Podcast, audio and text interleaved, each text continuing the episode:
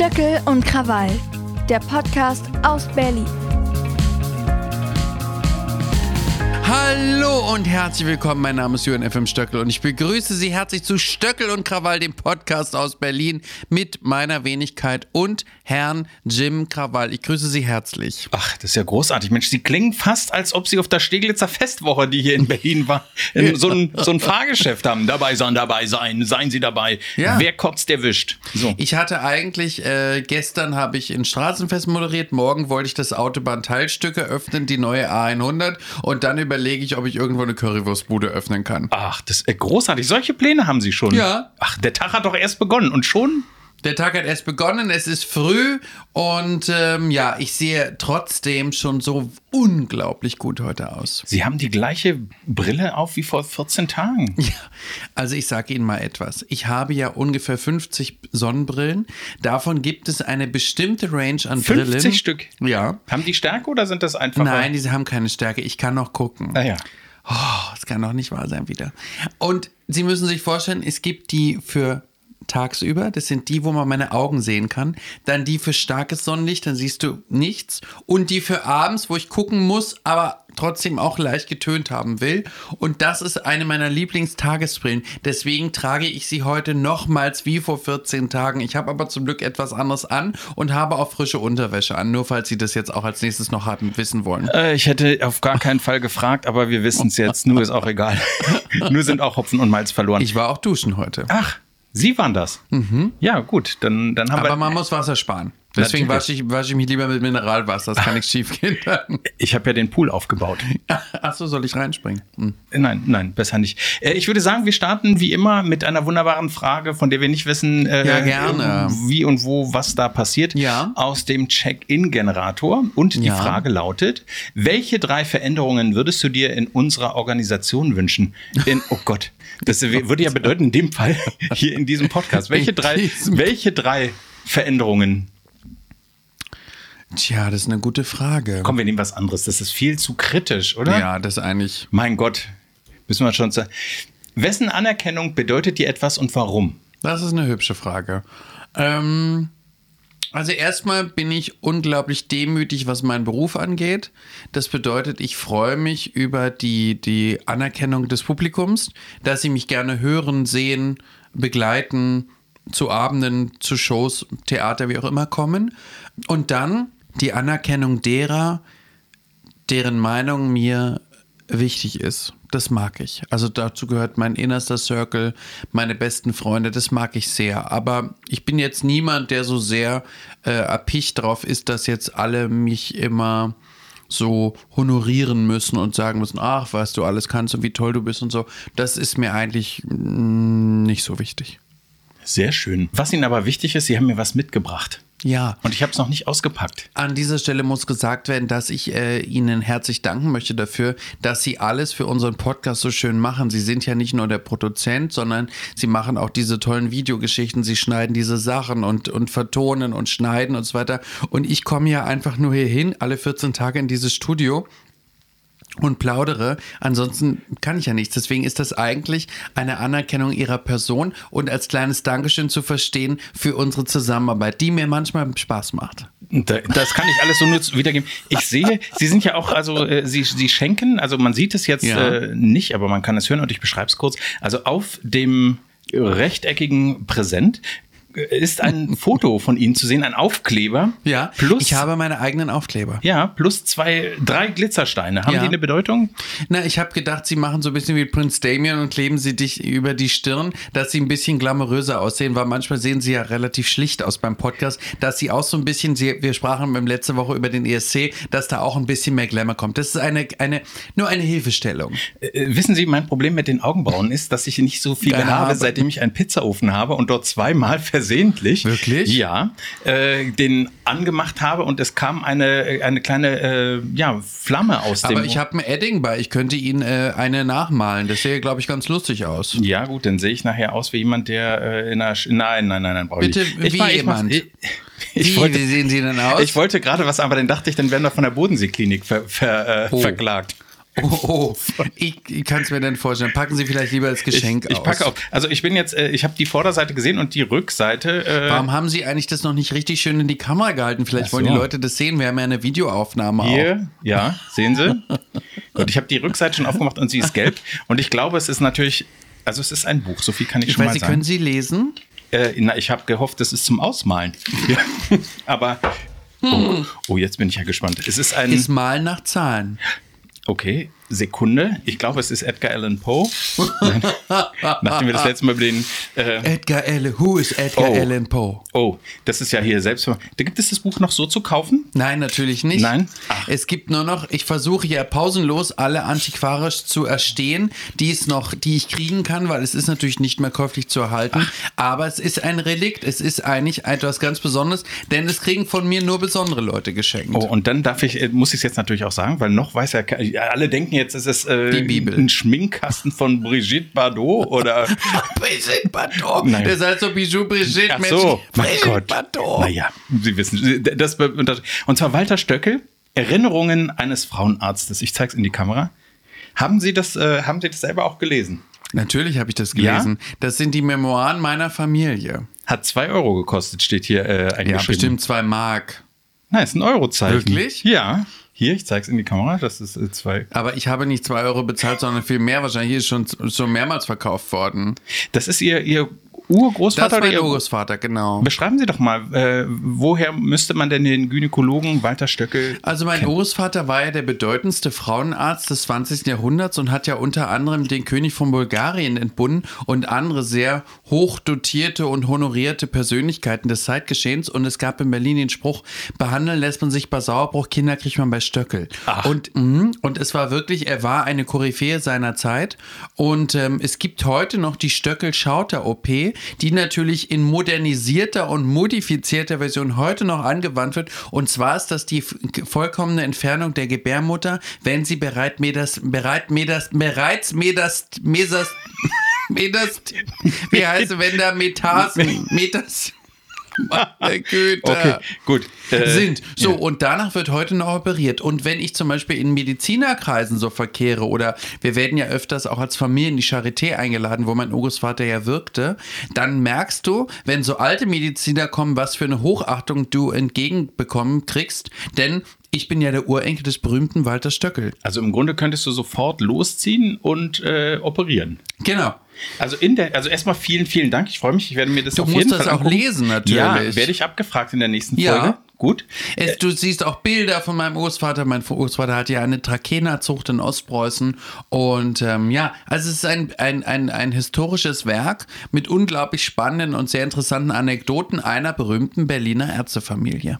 Ich äh, staune und auch von Max Liebermann ist hier eine Radierung Richtig. enthalten. Mein Urgroßvater wurde nämlich zweimal von Max Liebermann ge gem gemalt. Und ein Liebermann besitzen, so, äh, nee, wir besitzen zwei sogar in der Familie.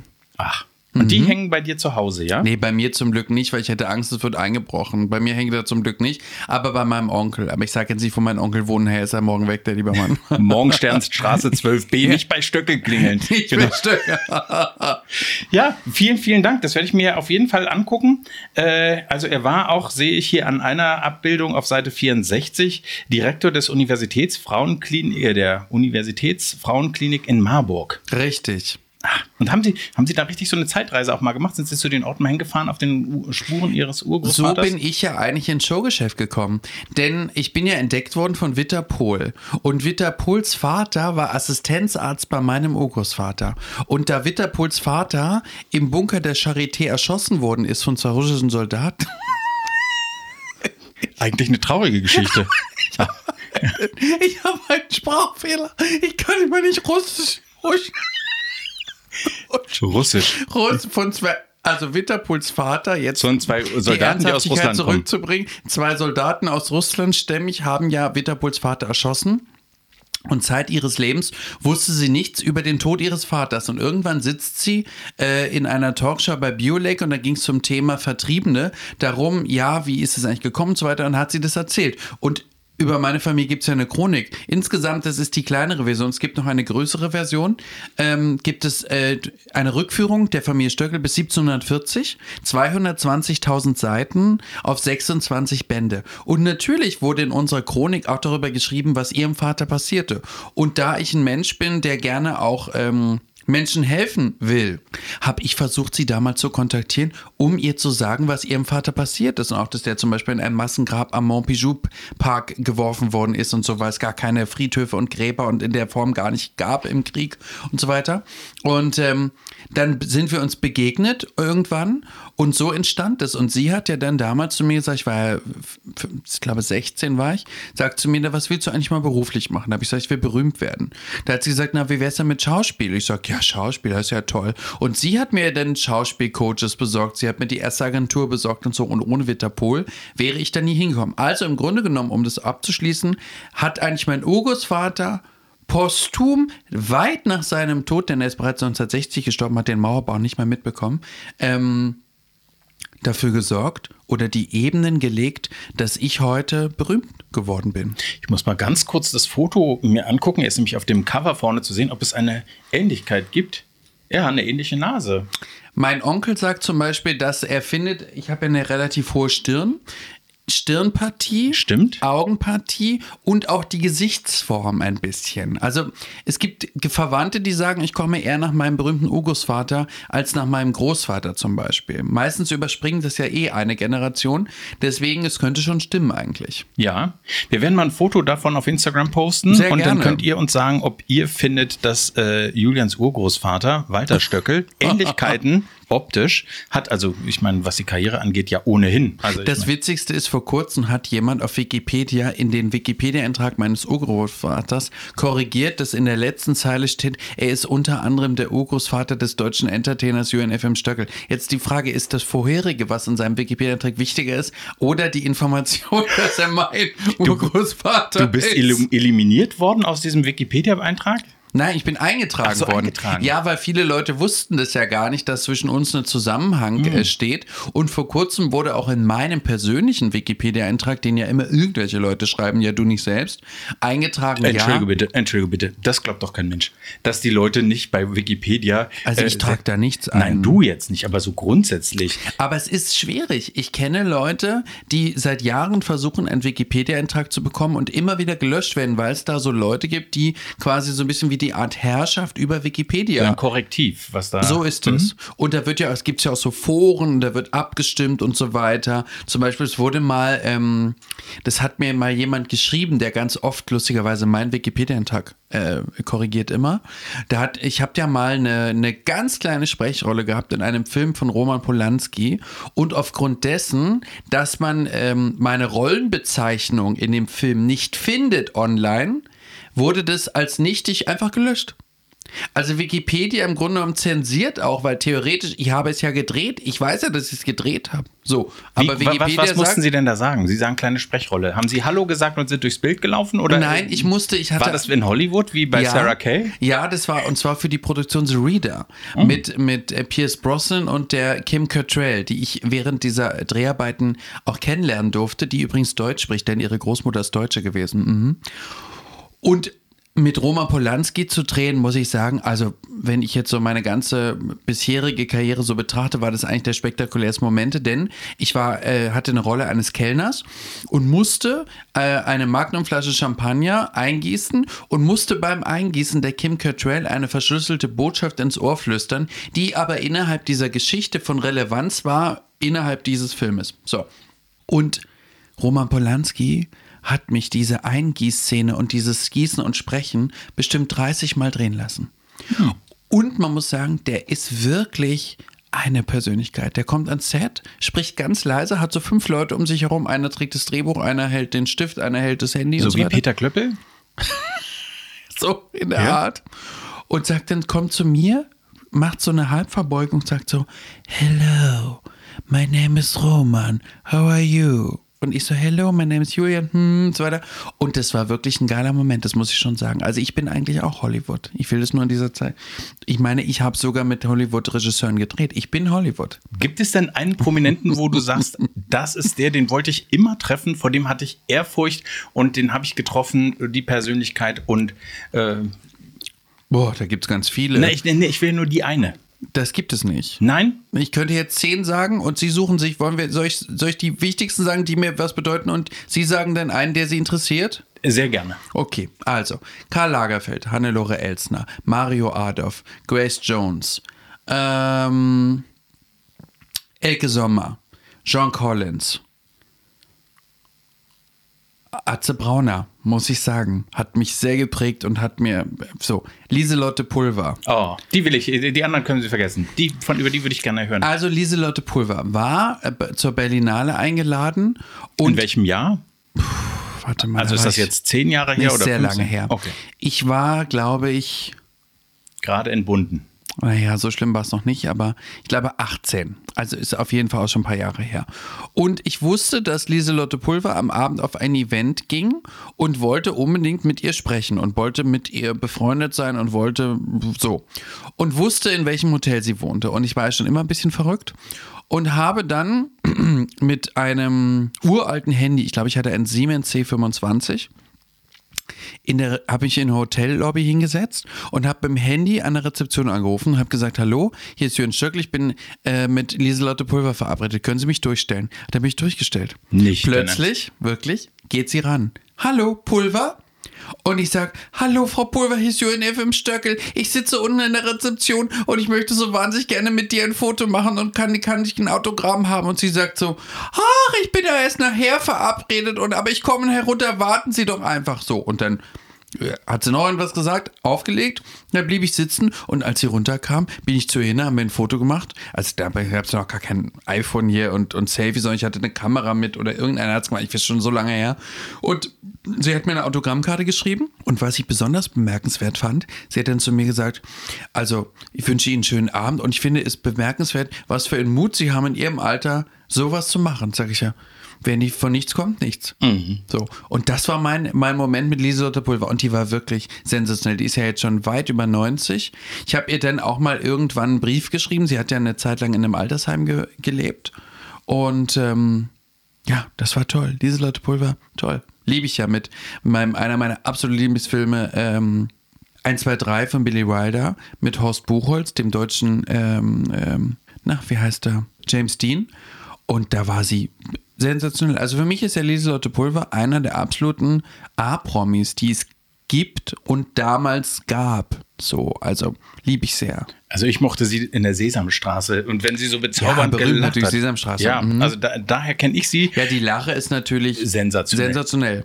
Und wissen Sie, wer mein, also ich habe sowas ja gar nicht, Ehrfurcht oder Leute, die ich unbedingt treffen wollen würde oder so, gibt es nicht. Äh, aber, also Person der Zeitgeschichte. Also ich war ganz äh, froh, dass ich mal Shimon Peres getroffen habe. Oh, äh, toll. So, das war eine äh, ne tolle Begegnung. Ähm, aber ansonsten, ich habe nur eine einzige Person, die ich äh, wirklich großartig äh, finde und fand. Also man, ja, doch auch finde.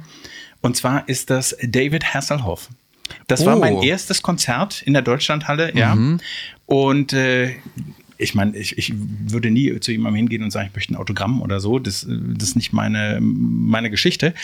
Aber eine Freundin von mir wusste, dass ich äh, David Hasselhoff-Fan äh, bin und war. Weil er ist für mich nicht David Hasselhoff, sondern der singende Michael Knight. Ich habe ähm, Knight Rider verschlungen und habe das geliebt und äh, wa- war meine Lieblingsserie immer. Und ehrlich gesagt, bis heute, bis, ich, bis mir die Weisheitszähne gezogen wurden und ich dann ähm, mir die, die Staffel äh, vom Krankenbett aus anguckte auf DVD und in HD und keine Ahnung was.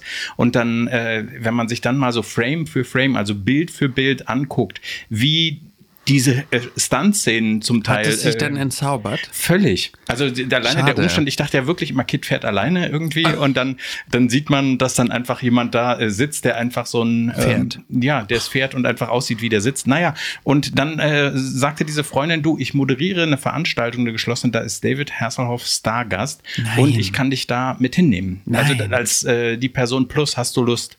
Sag ich, ja, also ich, also ich bin, wie gesagt, nicht so, sagt, es würde, ich würde dir ein Meet and Greet äh, organisieren. Ja, okay. Ich war noch beim Friseur weil ich dachte, ich muss da, also da, da, Wann war das? 20 waren Sie, Jahre noch, her. waren Sie da noch ein Kind? Da war ich, nein, aber es war wirklich, das ist der einzige, also ich meine, wir, wir arbeiten ja beide im Bereich äh, der Medien und haben da mit Leuten zu tun und es, äh, ich habe da gar keine Ehrfurcht oder so, das sind für mich alles äh, normale Menschen und ähm, Also entschuldigen mal, Sie, Sie müssen viel mehr Ehrfurcht vor mir ja, haben, ich bin ein Star. Vor, vor Ihnen, vor Ihnen natürlich schon. Kann also wahr sein. Dann war's, äh, war der Moment gekommen. Wir hatten dieses Meet and Greet. Es wurde mit dem Handy ein Foto gemacht auch. Äh, und er hat meine Konzertkarte, es ist äh, unterschrieben. Also von meinem ersten Konzert ist jetzt ein David Warum Hasselhoff hängt die hier nicht irgendwo Weil es eingerahmt? mir peinlich ist. Es ist mir, ich, Ach, äh, kommen während, Sie. ich, während ich das erzähle, denke ich die ganze Zeit, wie, wie, ob das jetzt äh, nötig war. Aber nun ist es raus. und Naja, sie haben so eine, ich meine, man merkt auch schon von Folge zu Folge, was sie für einen unglaublichen Geltungsdrang haben, Ja. dass sie mehr von sich erzählen wollen. Das ist eigentlich unangenehm. Auch. na, weil sie nicht gefragt haben, dachte ich, erzähle ich's. Nur ich hätte jetzt eh nicht gefragt, Ja. aber jetzt auch äh, versuche ich trotzdem als investigative Journalistin und Moderatorin zu fragen, was war denn das Besondere an der Begegnung mit David Hasselhoff? Oder war es nur, dass er eine Eintrittskarte unterschrieb? dass ich weggegangen bin und auf dem Foto war der Hintergrund scharf und alles toll und wir beide, David Hasselhoff Unscharf. und ich, waren nicht nur unscharf, wir waren schwarz. Wir waren eine schwarze Fläche. Es war, aber ich bin gegangen und habe gedacht, so hey ho, wir hatten da unsere zwei Sekunden, alles ist mein gut. Gott, Herr Krawall. Und die Moderatorin der Veranstaltung, Ja. die sagte, also bekam mit, dass ich so die Fotos da nicht so happy war, hat aber auch gesehen, dass er meine Konzertkarte da und, und wollte kurz wissen, was da los ist. Und dann habe ich gesagt, es ist also, es war mein erstes Konzert und ich bin alles, wir hatten jetzt hier diesen schönen Moment, alles ist gut. Und dann hat sie gesagt, es kann nicht sein, dass jemand, der in, im Erwachsenenalter ist, Fan von David Hasselhoff, ihn trifft, äh, seine Konzertkarte mitbringt, also belegt, dass er wirklich ein Fan der ersten Stunde ist da. dass der so ein scheiß Foto hat. Und dann hat die mich, hat die mich an allen vorbei nochmal auf diese Bühne gelotst und hat gesagt äh, zum Manager, weil der sagte, na, äh, der Typ war doch gerade schon. Ja, Foto war nicht, war nicht gut, muss nochmal gemacht werden, ist wichtig. Ja, ich sehe aus, als, als wäre ich bei meiner Kommunion oder Konfirmation. Ich, äh, es ist wirklich, also Sie bitte das Foto posten? Auf gar keinen Fall. Auf Äh, jeden Fall. Es ist wirklich wie so ein Mugshot äh, bei der Polizei, als ob ich festgenommen wurde. Es ist ganz Bitte furchtbar. kommentiert unter der Folge, dass ihr das Foto von Herrn Krawall und Mensch Herrn sehen. Hasseldorf seht. Doch, Oh. das wollen wir sehen. Kommen wir mal zu Aber einem wie?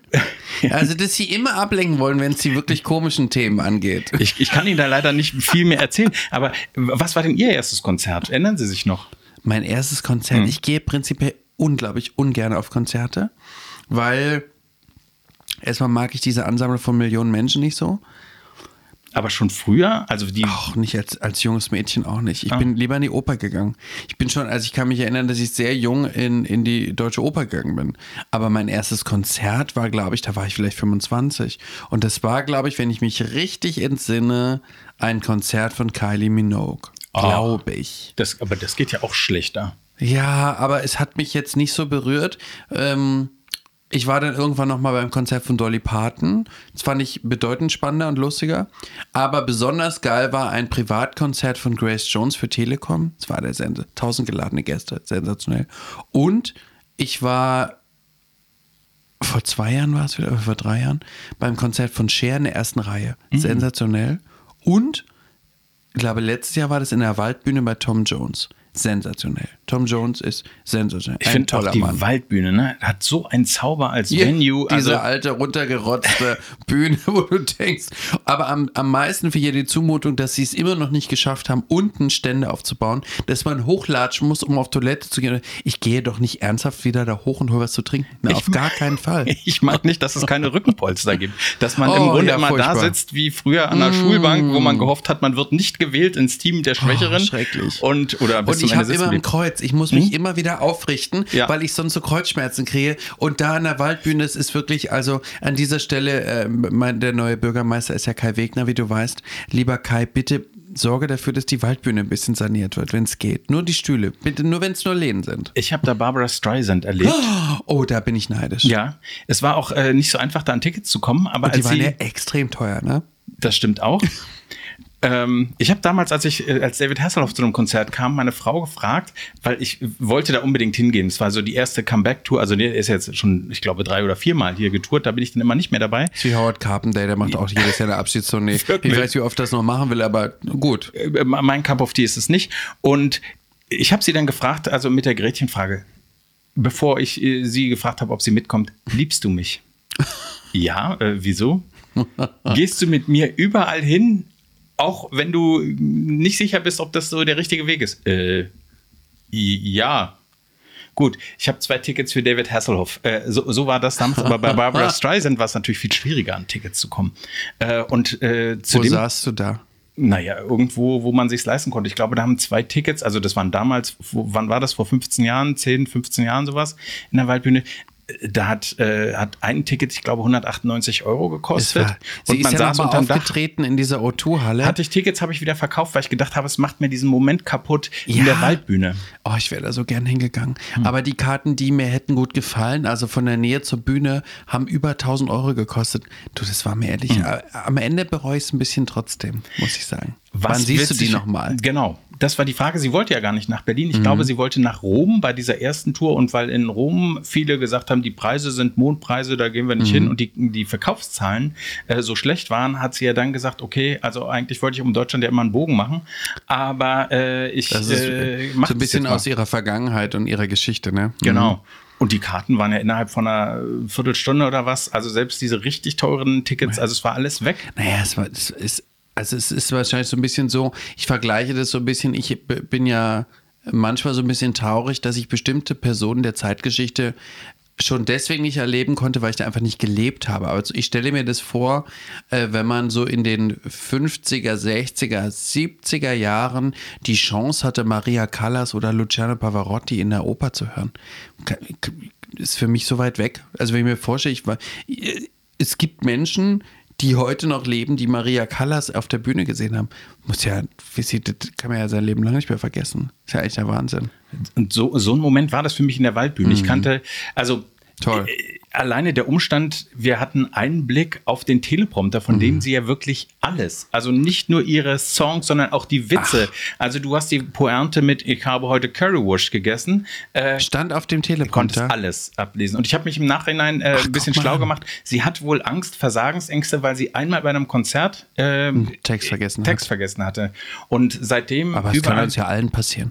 Dafür sind wir ja alle nicht ge gefir- Ich finde es auch gar nicht schlimm. Also ich bin ja immer dafür, ich, mal, ich moderiere nun viel ja auch und viele Veranstaltungen auch und auch so Events und so. Und ich habe eins gelernt, wenn du spürst oder das Gefühl hast, du hast jetzt einen Fehler gemacht oder hast was vergessen, dann spielst du da einfach weiter. Immer weiter spielen. Weiter spielen oder du machst eine Pointe draus oder du machst einen Witz draus oder du machst irgendwas draus. Aber auf keinen Fall sich entschuldigen und sagen, oh Gott, oh Gott, ich hab's vergessen. Nee, nee, nee. Das Publikum nimmt dir das nicht krumm. Du musst nur dazu stehen. Und wenn du es dann noch lustig machst, findet das Publikum das nämlich auch lustig.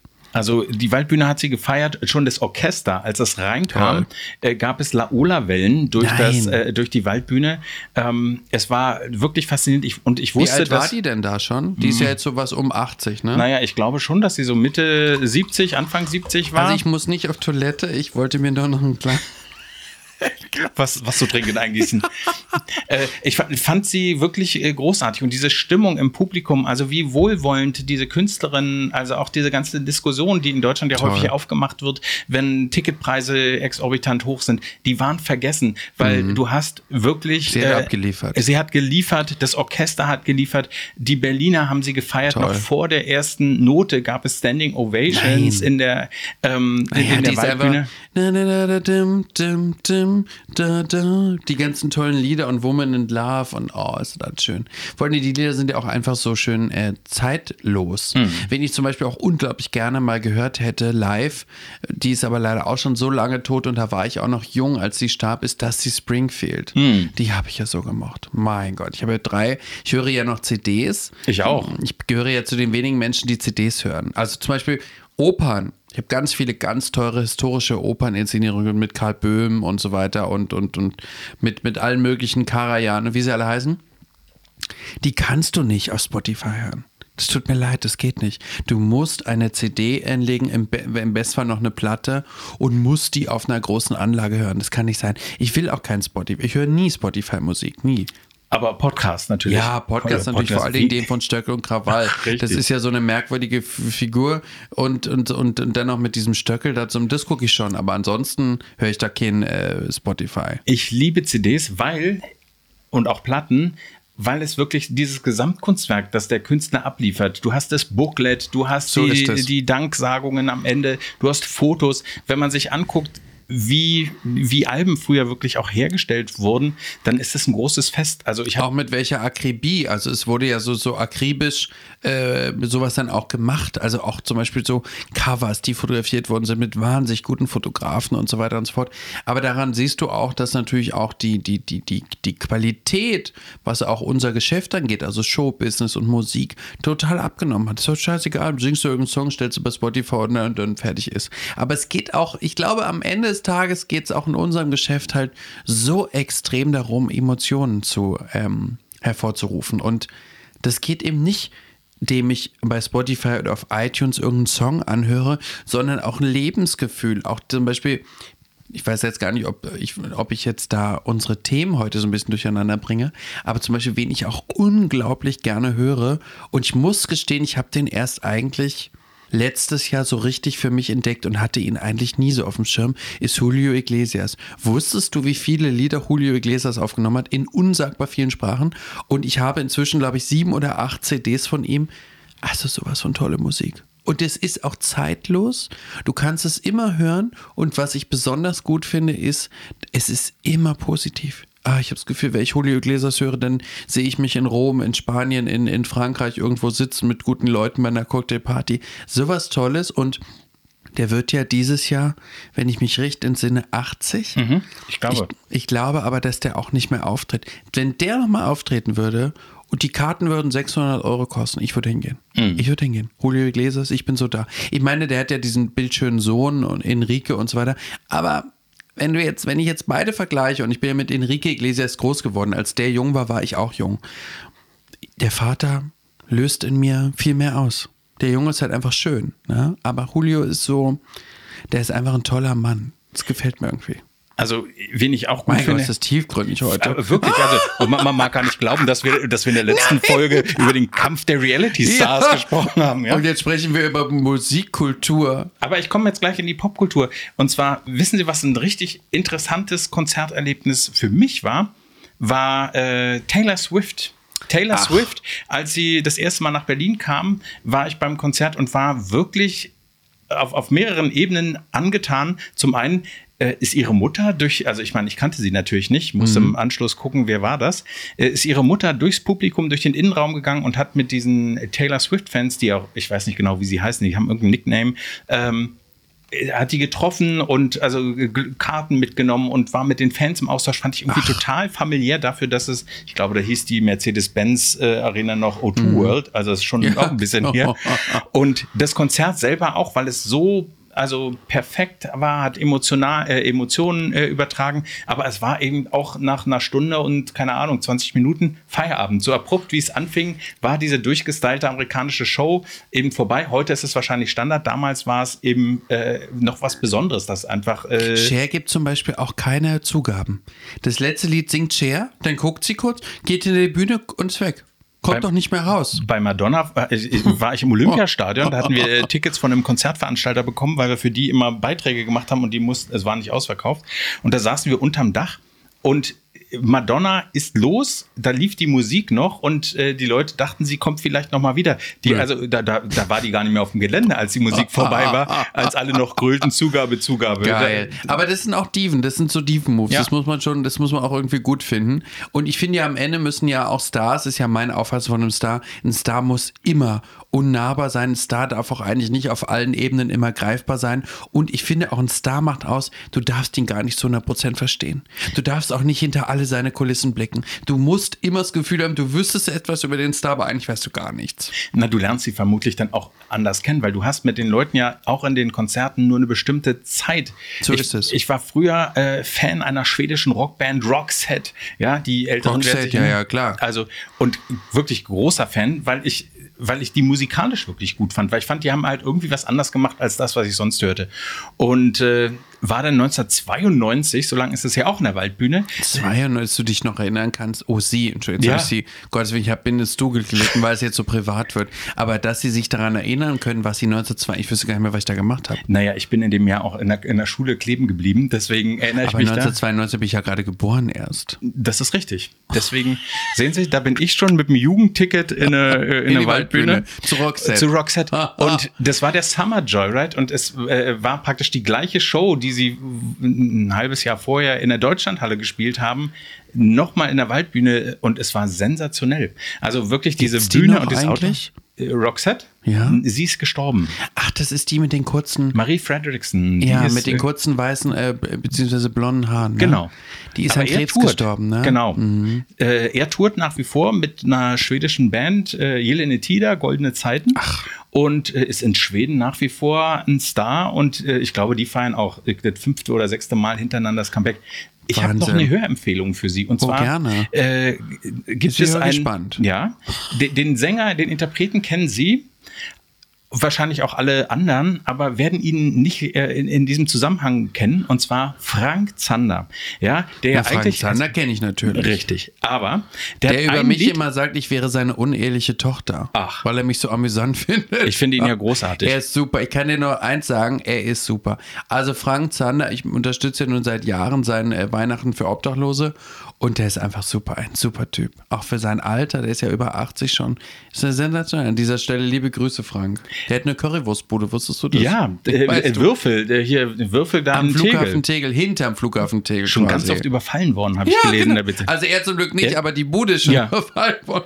Ja. Da stehen aber auch immer hinter der Bude, wenn man da vorbeifährt, also Ortskündige werden sie- schon seit Jahren stehen da so alte Autos ausgeschlachtet, wo du dich fragst, Das also ist da, wo das ehemalige französische Viertel ist, wo dieses Ling-Long-Kino ist Mhm. oder so, wo ich mich immer frage, das würde ich gerne haben. Ich würde echt der gerne da wohnen. noch in so alten Ja. Neon, das wirklich Das ist für alle die, die sich äh, kulturhistorisch nicht mit Berlin auskennen, die ehemalige Zone, wo quasi die Alliierten und die Franzosen sich aufgeteilt haben und die Franzosen dort gelebt haben, in den, in, auch in der Julius-Leber-Kaserne. Und da waren ja wirklich, man kann es heute kaum glauben, ganze Viertel mit französischen Straßennamen. Also du kannst heute in der Rue Crambel wohnen, aber wohnst in Berlin.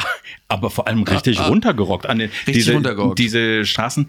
Als der Flughafen Tegel noch auf war, war das mein, wenn ich runterkommen wollte, war das einer meiner Lieblingsorte. Entweder dort oder in der, oh Gott, wie heißt die Straße? Meteorstraße äh, auf der Autobahn, wo man die Flugzeuge direkt sehen konnte beim Start diese, und Landen. Diese eine Stelle, wo man stehen kann, wo die über die Autobahn fliegen. Genau. Ist alles, ist alles ja dépassé. aber es war, mein Gott, wie sie, wie sie das hier zu einem äh, französischen Workshop machen. Ja? Toll, oder? Dass Nee, ich überhaupt so Worte sage, die ich gar nicht schreiben kann. Aber dépassé finde ich überhaupt ein schönes Wort.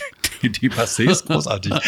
ähm, ja, auf jeden Fall, äh, Frank Zander hat ein Ja, Lied genau. äh, rausgebracht. Nicht er, sondern Pivo Deinhardt, eigentlich Gitarrist für, von Frank Zander, der hat irgendwann gesagt, ich mache jetzt mal mit meinen Lieblingskünstlern, für die ich normalerweise als Background-Gitarrist Musik mache, einen Song äh, oder lasse sie Songs machen. Und einen Song davon hat Frank Zander gesungen. Und zwar Wir sind immer noch nicht müde. Eine ganz tolle Liebeserklärung, die Pivo Deinhardt, herzliche Grüße an der Stelle auch, ähm, an seine Eltern macht, darüber, wie die beiden zusammen. gehört. Ich, ich poste dieses Video mal. Ja, ich ich gerne. frage ihn mal, ob wir das bei Instagram auch posten können, aber bestimmt. Bestimmt. Es ist wirklich, so hat man Frank Zander noch nicht gehört.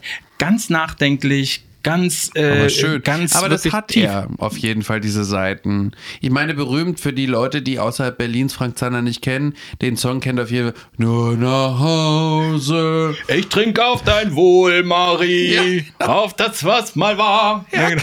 So was. Hier kommt Kurt. Hier kommt Kurt, das ist natürlich, das ist, glaube ich, am legendärsten. Aber ich glaube, so Menschen unter 30 können das gar nicht einordnen. Das kann sein. Ne? Aber äh, alle, die älter sind, Spaß am Dienstag hat er da nicht auch moderiert mit Zini oder so? Das könnte sein, Ich mein glaube. Gott. Also für, für alle, die unter 30 sind, tut mir leid, heute sprechen zwei Großväter über ihre damalige Über den Krieg. Zeit, über den Krieg. Ja. Genau. Meine Großmutter würde sagen, ja, früher war eh alles besser. Das Ach, hat das- meine Oma sofort gesagt. Na, gut, Ja, weil was reden die denn über was gehen, um was geht's denn eigentlich?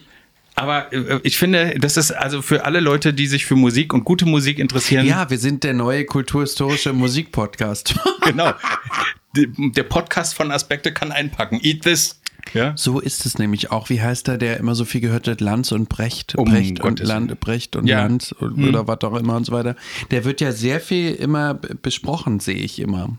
Seitdem wir Podcast machen, beschäftige ich mich ja auch damit. Was ich besonders spannend finde, ich habe das Gefühl, seitdem wir Podcast machen, wollen alle möglichen Leute auch Podcast. Und ständig lese ich von irgendwelchen Kollegen aus unserer Geschäft, sie hätten jetzt auch einen Podcast.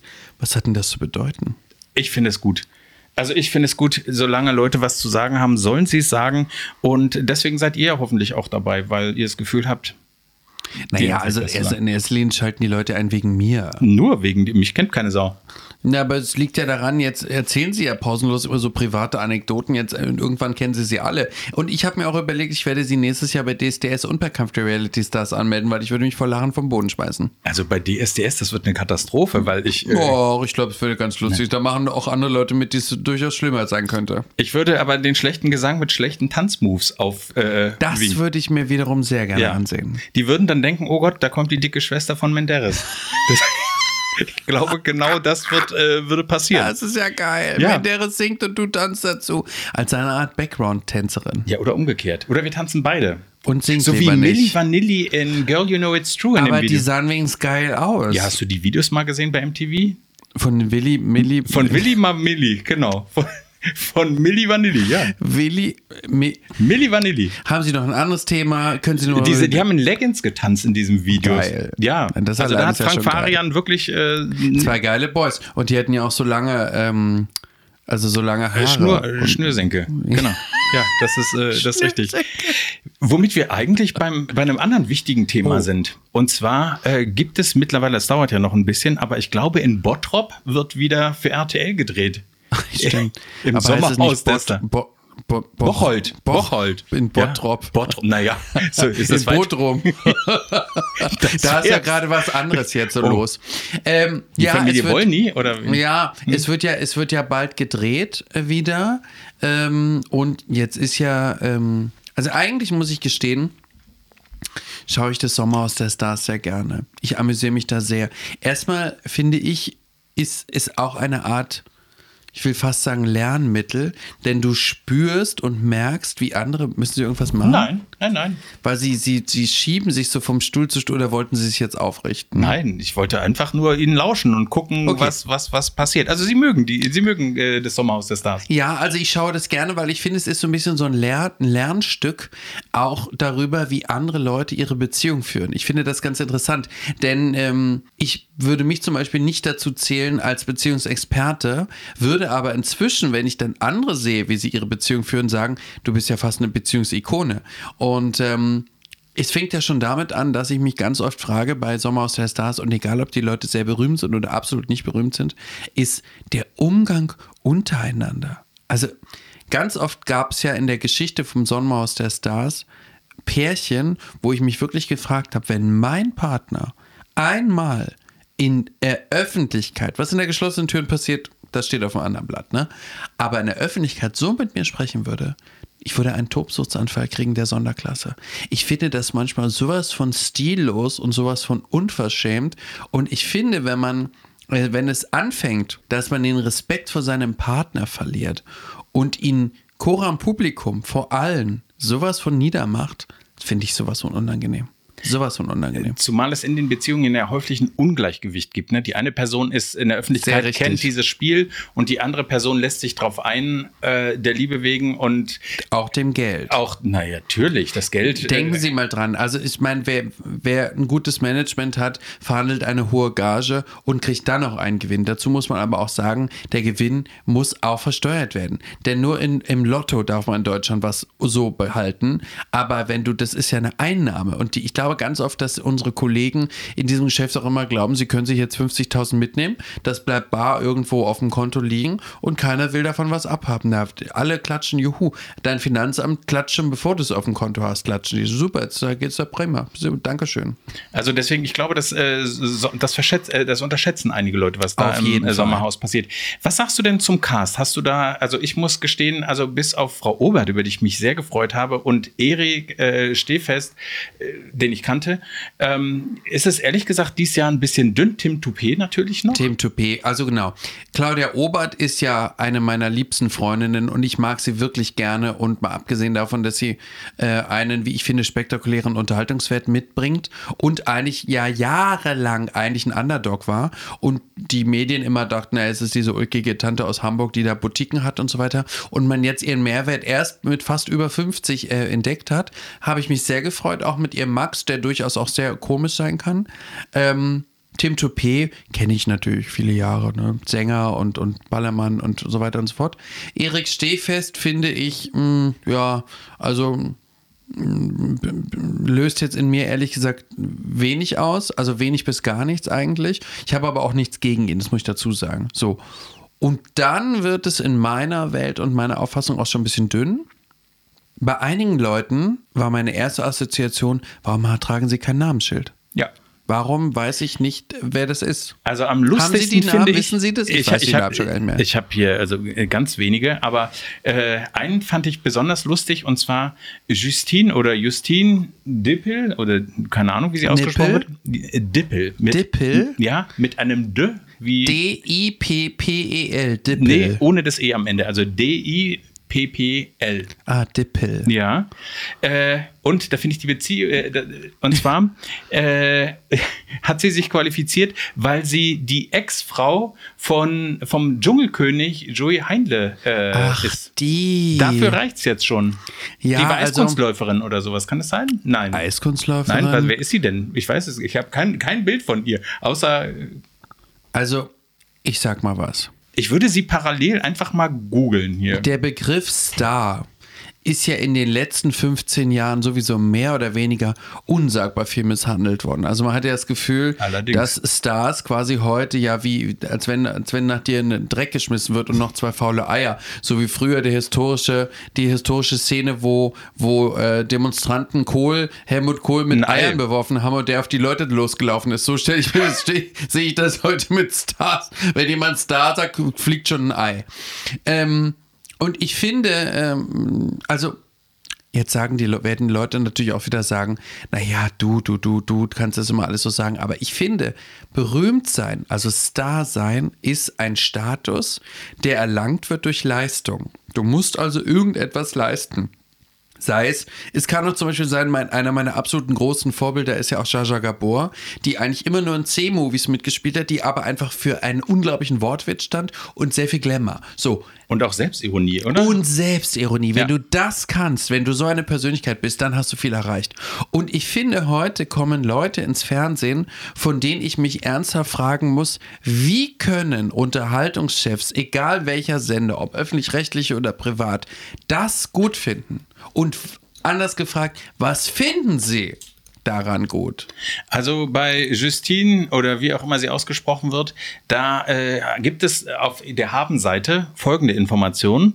Und zwar laut der Gala hat sie als Model gearbeitet und war Miss Norddeutschland, als sie den DSDS-Star und Dschungelkönig Joey Heindle traf und sich Hals über Kopf in ihn verliebte. Gut. Also das bedeutet, wenn du dich jetzt in deinen Briefträger verliebst, könntest du auch bei der Post arbeiten. Ja. Ja. Oder bei der Bahn.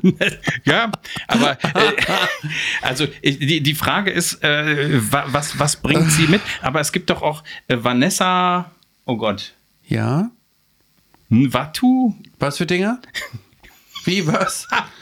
Ich kann, nee, äh, Vanessa Nwatu? Keine Ahnung, wie sie Was, ausgesprochen wie? Mwatu? Okay, also genau. Wer ist das jetzt? Ja, weiß ich auch nicht. Aber ist sie der Star oder ist der andere der Star? Nee, ich glaube, sie ist der Star. Denn sie sind beide ein Star. Mit wem ist sie denn? Mit Alex Pet Petrovic. Ja, Alex Petrovic. Der gehört natürlich zu einer Kategorie von Trash-Promis, die ich natürlich absolut nicht leiden kann. Denn es sind ja die, die quasi glauben, dass ihre bloße, Präsenz quasi sie zu Stars macht. Woher kennt, woher müsste man sie äh, kennen? Na, aus all diesen Trash-Formaten, prominent getrennt Ah, und, ja. und Love Island und Temptation Island und was nicht alles und so weiter. Und der hat ja damals seine äh, damalige Lebensgefährtin, die Griechin, äh, Christina äh, Dingsbums, ich weiß den Nachnamen nicht mehr, betrogen und hat mit seiner neuen, die dort jetzt mit ihm einzieht, ist er ja mit der aus dem Format gegangen und hat seine alte sitzen lassen. Und die Christina fand, hat mir gut gefallen, weil die war, ich bin ja halb Griechin, wie Sie vielleicht wissen. Natürlich. Und ähm, die Christina äh, ist ja auch Griechin und wir Griechen haben ja eins etwas, sie haben wahnsinnig viel Emotionen. Das bedeutet, wenn uns jemand verletzt, dann gehen wir aber an die Decke. Und ich finde es ganz interessant, dass der sich jetzt traut, mit seiner neuen, quasi die, ähm, die Gehörnte quasi zurückzulassen und mit der neuen in so ein Format zu gehen und das quasi Choram Publikum. Also wir, ich hoffe, er wird sich da äh, ein bisschen bloßstellen. Na, interessant wird es, ich glaube, Valentina, die auch im Big Ach, Brother Haus war, Zeit, ja, ja. Oh die, Gott, ja. die wird auch mit dabei sein. Die gehört auch zu denjenigen Promis, die ich, wenn ich sie auf dem roten Teppich sehe, nicht grüßen will. Und auf gar keinen Fall mit ihnen fotografiert werden will. Weil ich habe von einer sehr berühmten Freundin gelernt, lass dich nie mit Leuten fotografieren, die unwichtiger sind als du, sonst steigst du mit ab, du willst ja aufsteigen. Ah, okay. Ich sage aber nicht den Namen, aber du kennst die Freundin. Okay. Ja, aber bei, also ich, ich würde mich mit gar keinem fotografieren lassen. Ich würde die Leute ja auch tatsächlich nicht erkennen. Es ginge mir da so wie dir, ich bräuchte Namensschilder. Ja. Und dass die Leute mir eben auch sagen. Vor allen Dingen diese Valentina, ich, was ich ja immer äh, besonders schwierig finde, ist, dass ja so Leute wie die, die ja nun sehr, auch die hat ja in vielen Formaten so geledert, gemobbt und alles Mögliche, und dass dann immer so eine gewisse Amnesie eintritt und dann die Sender denen wieder eine Plattform geben. Aber ich, verstehe glaube genau warum. deswegen, ich glaube genau deswegen. Sie hat doch äh, im Grunde bei, bei Promi Big Brother war es nicht so, dass sie da auch immer wieder ihren Freund erwähnte und die Eltern ihres Freundes. Ja. Äh, und äh, man saß von außen da und dachte so, ah, eigentlich wäre es an der Stelle schlau, jetzt eigentlich mal nichts zu sagen. Und sie war auch bei Couple Challenge, wo sie die anderen immer so gemobbt hat und so weiter. Und das Ding ist ja, ähm, wo ich mich dann immer frage, naja, heute wollen doch alle Sender, egal ob öffentlich-rechtlich ist oder privat oder so, alle wollen immer politisch korrekt sein, alle wollen gendern und alle wollen richtig sprechen und alle wollen alles fein machen und bloß kein Beleidigen und keine Randgruppenbezeichnung, kein Mobbing, gar nichts. Und dann kriegen aber solche Leute wieder eine Plattform. Mich wundert es. Und da denke ich dann immer, dann sind wir vielleicht an der Stelle doch nicht so konsequent, wie wir das immer alle sein wollen und so. Also ich weiß, dass das, wo ich so, ich meine zum Beispiel so Leute wie der Wendler, als er jetzt diese, diese, ich wollte sagen, die Tierdoku, diese Baby-Doku hat kriegen wollen, da war ja endlich mal, endlich mal haben wir alle Kollegen beieinander gestanden, haben gesagt, Leute, die solche kruden äh, Fantasien von sich geben, die auf Telegram irgendwelchen Scheiß schreiben und dann am Ende noch so tun, als würden sie nicht wissen, was die Abzeug Abkürzung KZ bedeutet, dass dann endlich mal alle zusammenstehen und dafür sorgen, dass so jemand nicht wieder eine Plattform kriegt. War einmal. Aber es kann doch nicht sein, es müsste auch zum Beispiel so Leute wie Jota, ich bin froh, dass die weg sind. Ich bin froh. Wir brauchen die auch alle nicht. Wir brauchen die nicht. Showgeschäft heißt Show und ich will da keine Mobber und auch keine, die irgendwelche kruden, völlig äh, von von der Welt gegriffenen Fantasien äh, breit treten. Will ich nicht. Ich will die auch gar nicht sehen, weder dort noch sonst in irgendeinem Format. I'm strong, I'm Hilti. Ja. I'm strong, ein Hilti, ja. Ja. Und also am, am schlimmsten fand ich ja, wenn äh, ein kleiner, eine kleine Rückschau, als die da bei Promis unter Palmen waren und dieser Jota so auf Claudia eingeredet hat und die völlig fertig gemacht hat. Und da sind die ja zusammen am Pool lang gelaufen. Soll ich dir sagen, was ich gemacht hätte, wenn ich Claudia gewesen wäre? Ich hätte den so in den Pool gestoßen und hätte gesagt, da kommt, da gehörst du rein ins Haifischbecken auf Wiedersehen. Und dann wäre ich weitergelaufen. Aber ich fand ihn wirklich krass. Also äh, und auch anschließend, also wie er im Grunde sein das Liebesleben mit seiner äh, Freundin da vermarktet hat. Also er ist ja jetzt bei OnlyFans. ah, Berühmt, da wissen Sie mehr als ich. Ja, es gibt berühmte Freundinnen von mir, die mir immer Sexvideos von ihm schicken, um mir so? zu zeigen, was sie alles gesehen haben. Und das letzte, Und jetzt sind Sie blind? Nein. Also ich muss ganz ehrlich sagen, nackt sieht er gar nicht so übel aus. Vor allen Dingen das Lustigste war, da hat er sich ein Dildo reingeschoben. Verstehst du? Dieser männliche, sehr maskuline Mann hat plötzlich sich so ein Dildo reingeschoben. Also ich meine, Ja, Ja. kann ja mal passieren. Ja, setze dich plötzlich auf irgendeinen Bleistift, merkst du, oh nicht, hups, plopp ist da drin. Ja, ja, äh, äh, jeder nach seiner Fasson ist ja auch äh, großartig, aber es, es passt tatsächlich. Wissen Sie, von wem dieses Zitat kommt? Jeder nach seiner Fasson? ja, warten Sie, es war äh, ein Adliger und war das Friedrich? Bravo, Friedrich der Große. Sehen der Sie. ja bekanntlicherweise. Sie hat mich hier beinahe bloßgestellt. Ja, habe ich einmal versucht.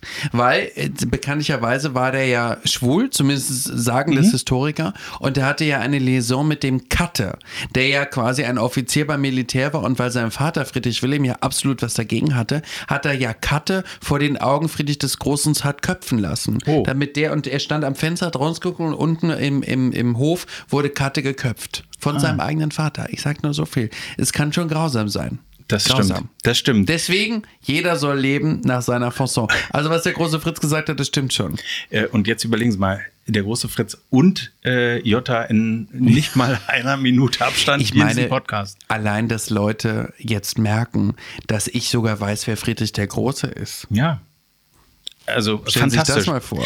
Äh, Das heißt, also um nochmal auf Ja. äh, das Sommerhaus der Stars zu kommen, äh, sind Sie auch mal angefragt worden? Wollten Sie da mal mitmachen? Stellen Sie sich vor, ich bin mit meinem Freund bereits gefragt worden und wir waren zu dem Casting und was mich wirklich wahnsinnig empört hat, war, dass der damalige Produzent, ich weiß gar nicht mehr, wer das war oder von welcher Produktionsfirma, mich innerhalb dieses Gesprächs so versucht hat vorzuführen und quasi künstlich provozieren wollte, dass ich mich mit meinem Freund vor ihm streite.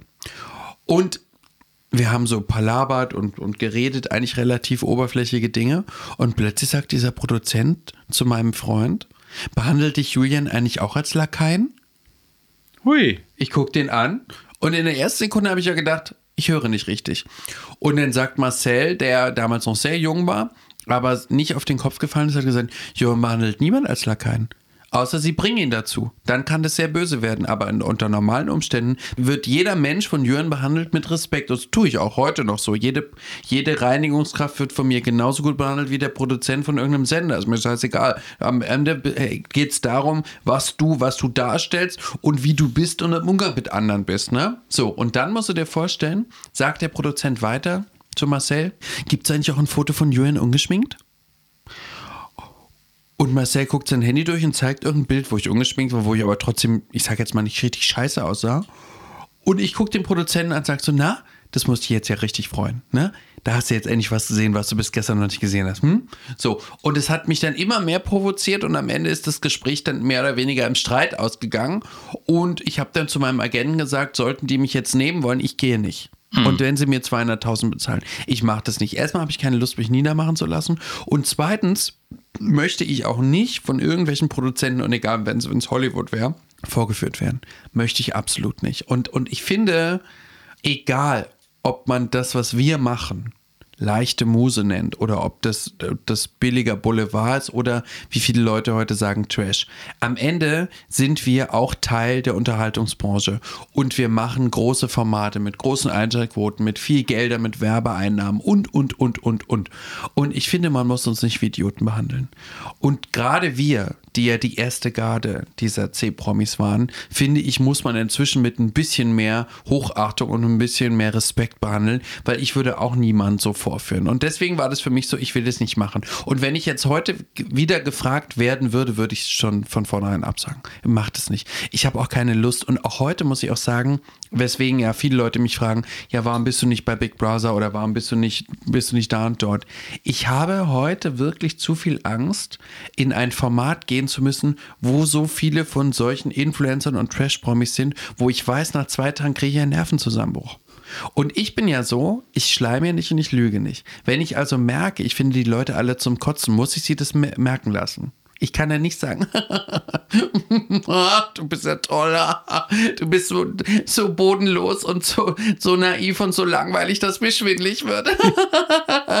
so, also ich müsste denen dann äh, unter Beweis stellen, wie furchtbar ich sie finde. So.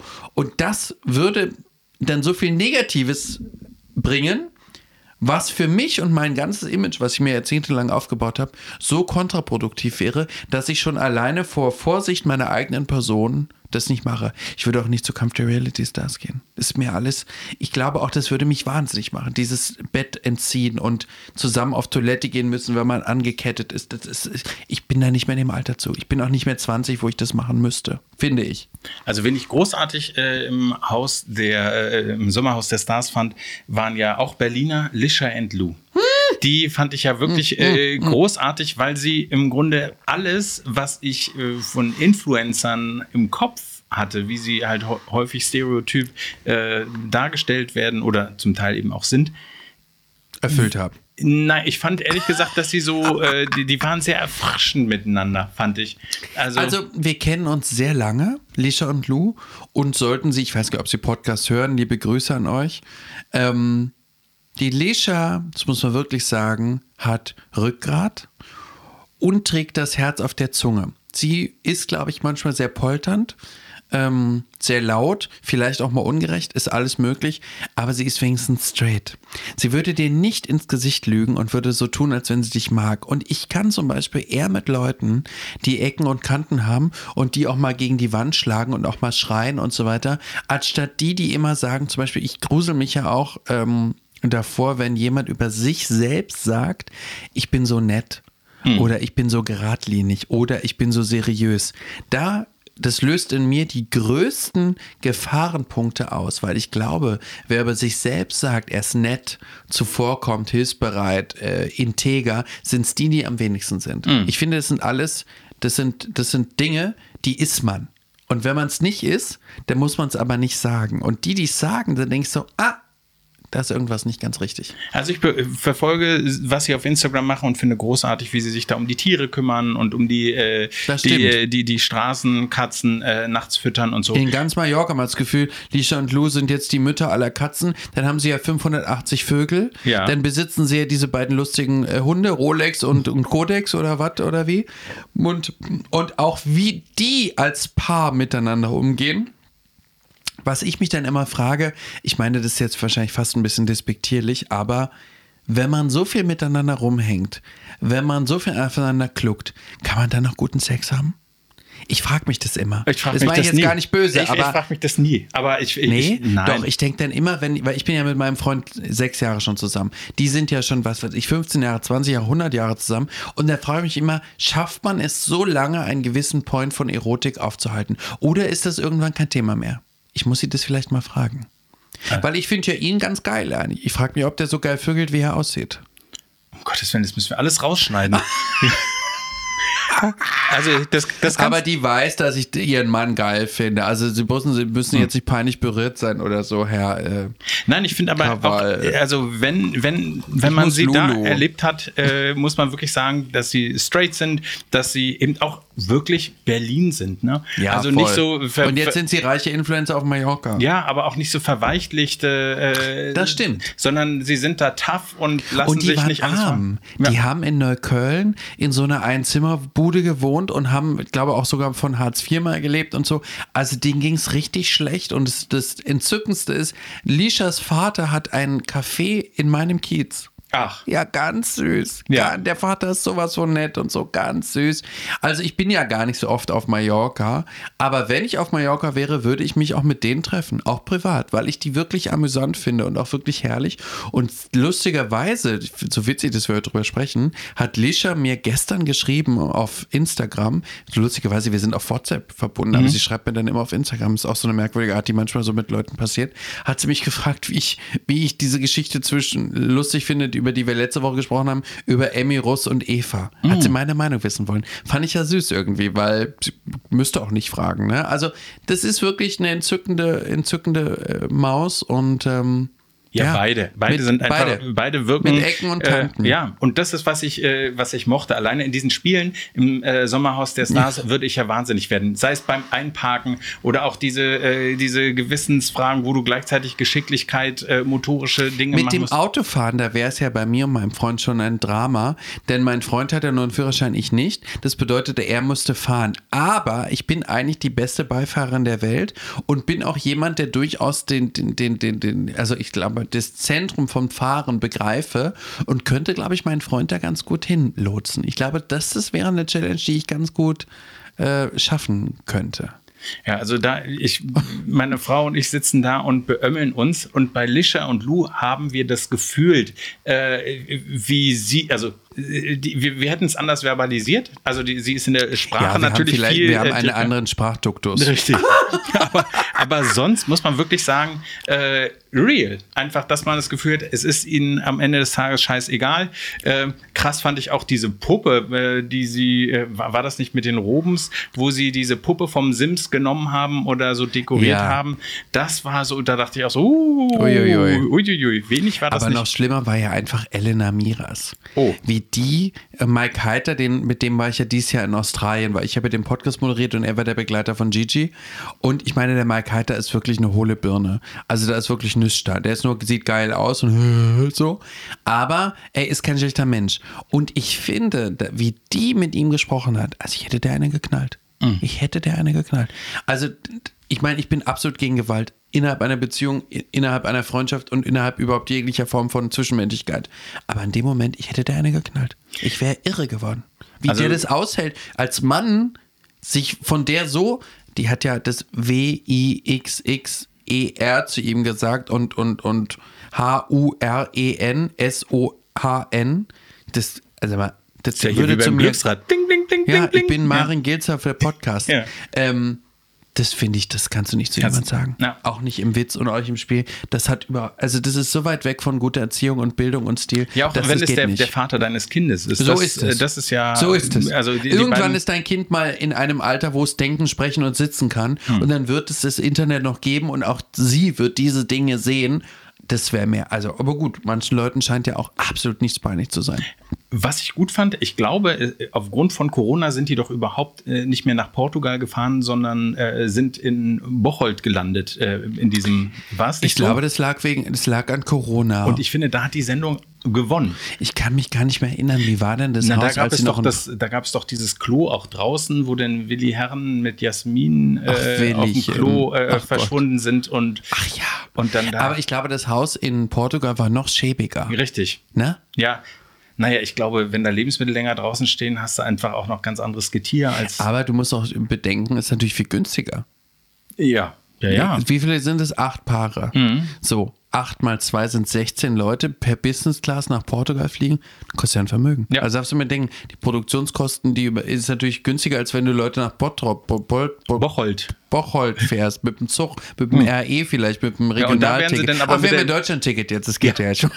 Genau. Ne, sie werden ja dann mit einer Limousine abgeholt, die letzten Meter. Ja, vom Bahnhof. Mhm.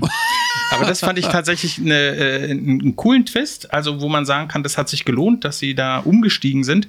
Und äh, ich freue mich ehrlich gesagt auf den Cast. Hast du denn da, äh, hast du einen Tipp für, für den Fall, dass die Leute, die da einziehen, also ich, wahrscheinlich wird es ja schon produziert, äh, während die Namen veröffentlicht Ich sind. denke ja, also ich- es ist ja jedes Jahr haben sich ja die Sendetermine immer irgendwie verschoben. Mal war es ja im Sommer, mal ist es im Herbst ausgesendet worden, mal ist es ganz anders ausgesendet worden. Also ich bin ja immer der Meinung, ähm, dass der beste Tipp immer ist für sowohl die Teilnehmenden auch als die zukünftig Teilnehmenden ist eigentlich, dass man absolut sich davon verabschieden muss, wie man persönlich etwas empfindet. Also ein Format, eine Machart, Kollegen und so weiter. Dein Ziel muss immer sein, ich möchte mein Publikum unterhalten. So. Und dabei musst du im Grunde genommen auch über Leichen gehen. Und wenn du das Gefühl hast, die anderen finde ich scheiße, es muss dir scheißegal sein. Weil es geht am Ende um deine Präsenz, um deinen Beruf, um deine äh, Berufung im Bestfall. Und da muss man, darf man keine Rücksicht nehmen. Und, und ähm, ich persönlich freue mich natürlich aufgrund dessen, mal abgesehen davon, dass wir befreundet sind, ähm, am meisten auf Claudia. Wobei ich glaube, dass Claudia in so einer Gruppe von so vielen so jungen, angeknipsten Influencern auch durchaus schnell untergehen kann, weil wenn man im gewissen, ins gewiss, in ein, ein gewisses Alter kommt, und das spüre ich bei mir im, lustigerweise auch schon, und du spürst, es gibt andere, die vielleicht 10, 20 Jahre jünger sind als du und die wollen sich so in die Mitte drücken, ziehe ich mich zum Beispiel zurück, weil ich keine Lust habe, jetzt mich auch damit hinzudrücken. Und ich schätze Claudia, solange wie ich sie kenne, auch so eines, wenn sie merkt, ich sag mal, diese ganzen Temptation Island und, und was Love Island und was die alle sind und so, sich da nach vorne prügeln, dann setzt die sich hin und trinkt Champagner. Ja, genau, so wird es eintreten. Das ist, ich mache mir ein bisschen Sorgen um sie. Also, Ja. ich stelle mir vor, die, die Spiele finden ja häufig in Höhe statt und dann werden sie da an Kran gebunden und dann klebt, äh, fliegt sie da als Weihnachtsengel. Mit Max. Ja, mit Max. Äh, also da weiß ich auch nicht, ob da äh, das so sinnvoll ist. Ähm, also ich kann mir Schwierig, ja. vor, auch vorstellen, dass sie in Konflikten, ähm, da ist, also ist sie sich ja auch nicht zu schade, so nehme ich sie jedenfalls wahr, eben auch Paroli zu bieten. Es sind, finde ich, auch zu wenig Mittelalter-Leute dabei. Das stimmt. Es ist, sie ist ja die Älteste Und um sie herum sind nur Junge. Also man hat ja das Gefühl, alle, die teilnehmen, sind maximal 30. So, das heißt 30 Jahre jünger als sie. Und es gibt ja niemanden, ach gut, doch der Tim Toupé, der wird, mhm. was wird der sein? 45 vielleicht, schätze ich so in dem Dreh. Glaube, Zwischen 40 ja. und 50 so. So, aber alle anderen sind ja ganz jung und das finde ich ist auch schwierig. Ich finde auch in diesem, in diesem Gefälle von Alter müssen auch das muss ausbalanciert sein. Es können nicht nur Junge sein, es können aber auch nicht nur Alte sein. Und ich glaube, dass sich die Alten so ein bisschen zusammentummeln würden, also Tim Toupé und Claudia Obert. Und drumherum diese Jungen, die sich dann wie, wie, so ein, wie so ein Wollknäuel kabbeln die ganze Zeit. Ja, das glaube ich auch. Also von daher, ich glaube nicht, dass sie das gewinnen äh, wird. Schwierig, aber ja. ich glaube, dass sie den richtigen Anschwung gibt, damit dieses Format uns Spaß macht. Vor allen Dingen hoffentlich machen die ganzen Dullis nicht den Fehler wie bei Kampf der Reality Stars, dass sie die Guten und die Publikumslieblinge als erstes rausschmeißen, weil sie sie selbst nicht mögen. Mhm. Dann machen sie einen großen Fehler. Also diese Situation stelle ich mir grundsätzlich auch sehr unangenehm vor, wenn man mit den Leuten da zusammensitzt und dann muss man im Grunde feststellen, äh, ich werde jetzt jemandem sagen, dass er Sendezeit verliert. Das ist ja im Grunde die Währung, um die es da Gott, auch Es würde äh, mir geht. so Spaß machen, so ein paar Influencer-Gurken oder Temptation Island-Dullis zu sagen, wisst ihr was? Aber ihr, selbst wenn du die... Ihr langweilt wenn, mich so sehr, tschüss, ihr Süßen. Aber selbst wenn da jemand bei wäre, wo du sagst, der, der, der hat vielleicht doch mehr Substanz, als ich gedacht ja. hätte, dann würdest du ihn auch rausschmeißen?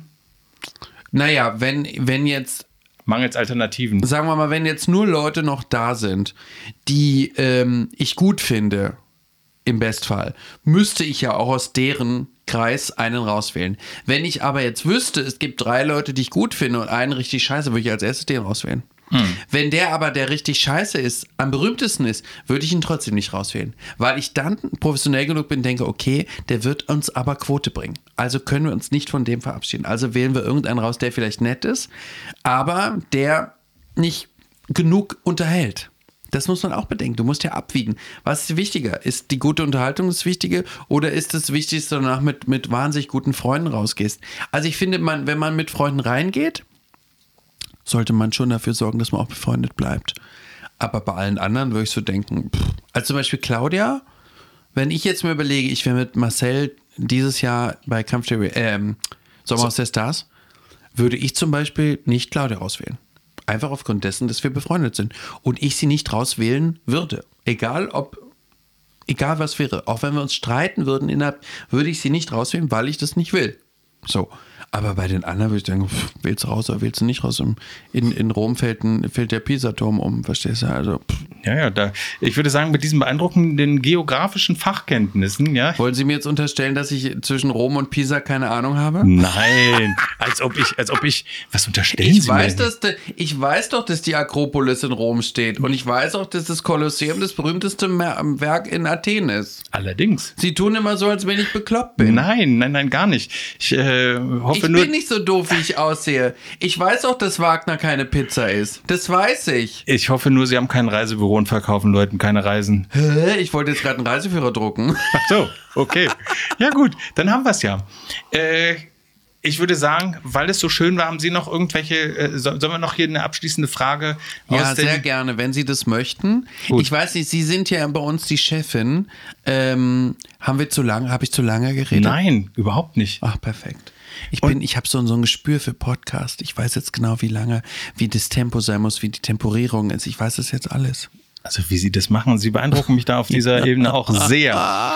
Gut, äh, und zwar die Frage ist, wer oder äh, was oder wer hat deine Seele heute berührt? Ach Gott. Das kann ja nur ich sein, weil ich bin der Einzige, der hier zugegen ist. Lassen Sie mich mal raten, wer hat heute meine Seele berührt? Ah, ich richte ja den Geburtstag aus, den 80. von Eva Jakob von den Jakob Sisters und habe Angela Merkel eingeladen. Oh, und, und die kommt. Und Angela Merkel hat heute eine E-Mail geschrieben, also ihr Büro natürlich, und hat abgesagt. Aber so freundlich und so nett. Und das finde ich so unglaublich klasse. Das hat mich irgendwie berührt.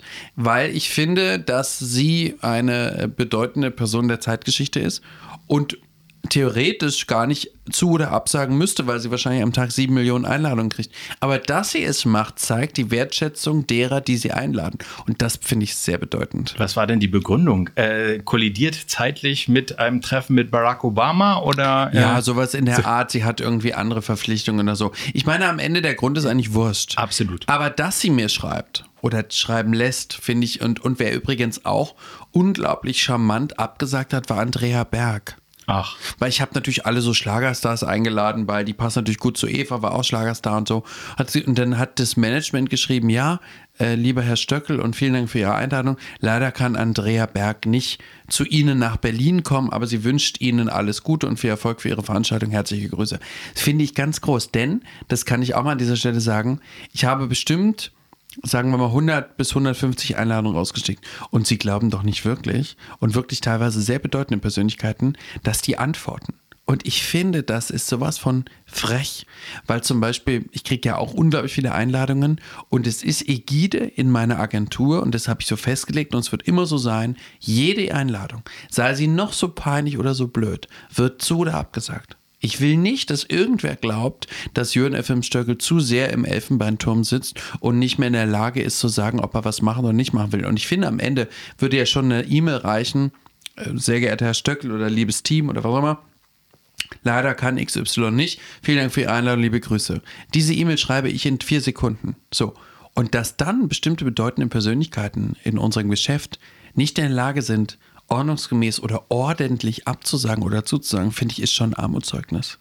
Aber das fällt mir oft heute vor, dass der Stil im Umgang mit anderen, auch vor allem ist es ja, ist ja nicht so, dass ich dich zu einer Currywurstbudeneröffnung einlade. Ich mache das mit dem Westin Grand, also mit dem Fünf-Sterne-Hotel in Berlin, mit bedeutenden Stars, mit Presse und bla bla bla.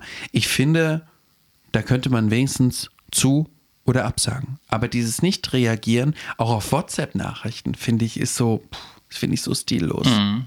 Mag ich überhaupt nicht. Gut, dann würde ich vorschlagen, dass. Ich sollte einen Knickekurs geben. Knickekurs, WhatsApp-Antworten für Fortschritten. So. Das ist mein neues Buch. Ah, okay. Weil ich bin auch Literatin. Ja. Literi, Literiri. Ah, ist auch egal. Es ist einfach auch schon unfassbar spät. In diesem Sinne Äh, wir hören uns in 14 Tagen wieder. Ja, ich freue mich wahnsinnig. Ich zähle die Stunden. Ich hoffe, Sie ziehen dann irgendein ganz aufregendes neues T-Shirt an. Vielleicht Absolut. mal was Buntes, orange oder rot. Rot hatte ich in der letzten Folge an. Na gut, dann machen wir irgendwas Buntes, vielleicht rosa. Das ist sowieso schwarz-weiß, sieht kein Mensch. Ach, dass sie mich ja jedes Mal wieder belehren wollen. Ich muss ja trotzdem geschminkt sein, weil ich will ja die Schönste sein im Podcast. Das sind sie. Das, das fällt auch nicht so schwer. Nein, deswegen. Ich sage, die Konkurrenz ist nicht so groß. Also ich wünsche Ihnen einen schönen Nachmittag, Herr Krawall und äh, liebe Zuhörer und Zuhörerinnen. Vielen Dank fürs Einschalten und äh, wir sehen uns. Äh, wir hören uns. Oder ach, was auch immer. Das war Stöckel und Krawall, der Podcast aus Berlin. Folge dem Podcast auf Instagram und Facebook.